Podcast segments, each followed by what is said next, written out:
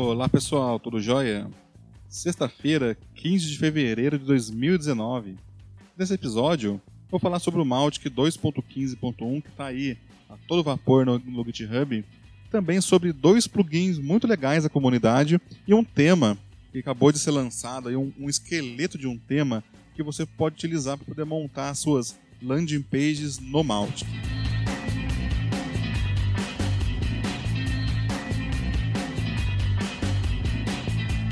Então vamos lá. É, essa versão 2.15.1 dessa semana, que aconteceu aqui nos desenvolvimentos do Mautic, foi a adição da tradução da palavra aniversário ali na segmentação de aniversário dos contatos. Né? Até então, é, a gente tem que usar a palavra em inglês, né? aniversário em inglês, e acaba que fica um pouco confuso ali para o usuário final tá utilizando alguns termos em inglês, né? Então é legal você ter essa opção na sua, no, no seu idioma, né? Outra boa adição foi que agora, é, quem configura webhooks no Mautic, aqui no PowerTick Cloud nós temos um webhook que valida contatos, né? Então entra um lead no Mautic, o webhook envia para o nosso, nosso sistema, o nosso sistema processa e devolve esse contato para o Mautic, né? Então o problema é que quando você vai testar o webhook, ele dá uma mensagem de erro. Por quê? Porque o Mautic só considera como ok se a resposta for 200, né? um código de resposta for 200. Então, por exemplo, nosso sistema ele retorna 204, né? eu crio lá um contato. Então eu respondo 204. Nesse caso, o Mautic está como erro. Então nessa versão 2.15.1, qualquer resposta que seja da faixa do 200, 200 até o 299, o Mautic vai responder como ok. Muito, muito boa aí essa, essa pequena adição, né?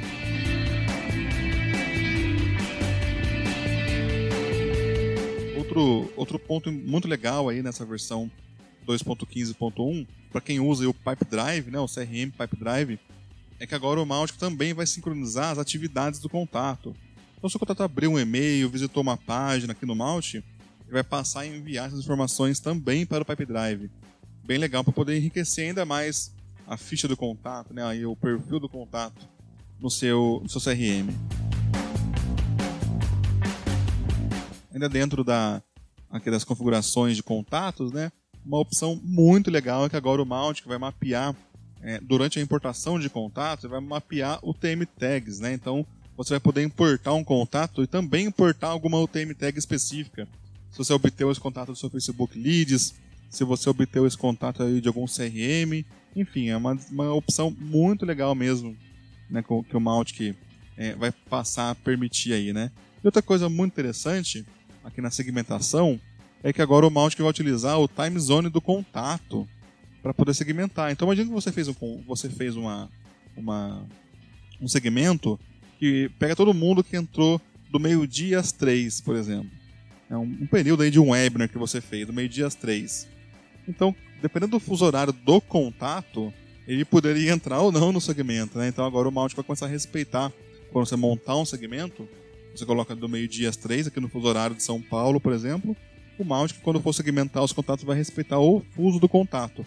Então, teoricamente, todo mundo que entrar realmente das, do meio-dia às três né, é, né, cadastrou, né? Ou então, enfim, assistiu aí o seu, o seu Weber do meio-dia às três, ele vai entrar independente do fuso horário do contato. Né? Essas foram as novidades dessa semana aí do Mautic 2.15.1, que deve sair mais ou menos no meio de março. Né? A primeira previsão que foi lançada é para sair no meio de março.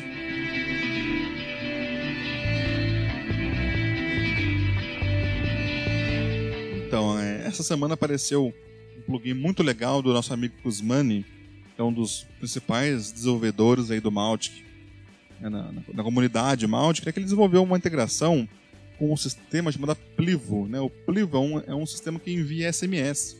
Então, mais um aí, né? Nós temos o Twilio, MessageBird e agora o, Pli, o, o Plivo, acabou de entrar aí com um plugin para que você possa instalar no Mautic. Né? Quem é cliente da PowerTick gente está testando aí esse plugin. E se tiver tudo ok com o plugin, a gente vai, já vai liberar em todas as instalações do Mautic. Você possa utilizar mais um serviço, né? E tem também agora um outro plugin que o nosso amigo Zumani desenvolveu, que é um pouco diferente, né? Que você pode incluir no corpo do e-mail um código de barra.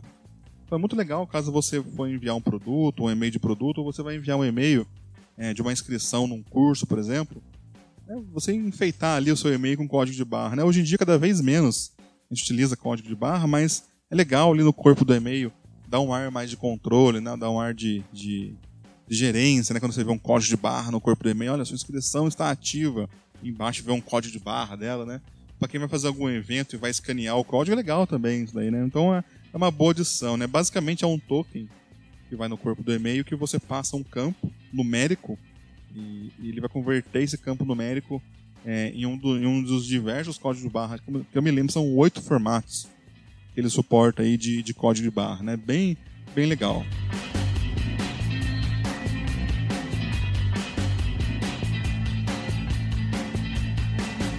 É, e tem também um novo tema que surgiu, o link está aqui na, na, descrição do podcast no site da Portic. É um tema que um, o Logisfy desenvolveu, que é um tema bem legal que ele, ele possui ele uma, uma organização, uma estrutura, um esqueleto muito bem, muito bem feito, né? E o legal é que ele tem suporte para o SCSS, que é um compilador de CSS. Então, por exemplo, você vai desenvolver um tema para o Mautic, é, utilizando ali a linha de comando do, do Node, você vai conseguir compilar esse CSS e fazer o minify do CSS e do HTML. Então é legal que a sua página ou o seu e-mail ele já sai bem otimizado, né? Então eu gosto muito de desenvolver é, modelos de e-mail e aplicar esses filtros que otimizam o código, otimizam o CSS e te dá um código melhor no, na saída aí, né? Você consegue ter um controle é, do que está acontecendo e você consegue ter um código bom de saída. É, lembrando que sempre que você faz um e-mail, é, o seu HTML também é avaliado. Né? Também é um dos fatores, um dos diversos fatores para entregar ou não a sua mensagem na caixa de entrada. Né? Se for um e-mail com códigos né, que não pode, com script, com tags obsoletas ou então com uma formatação ali duvidosa, é, você tende a cair na caixa de spam também. Né? Tá certo, pessoal? Um grande abraço e até a semana que vem.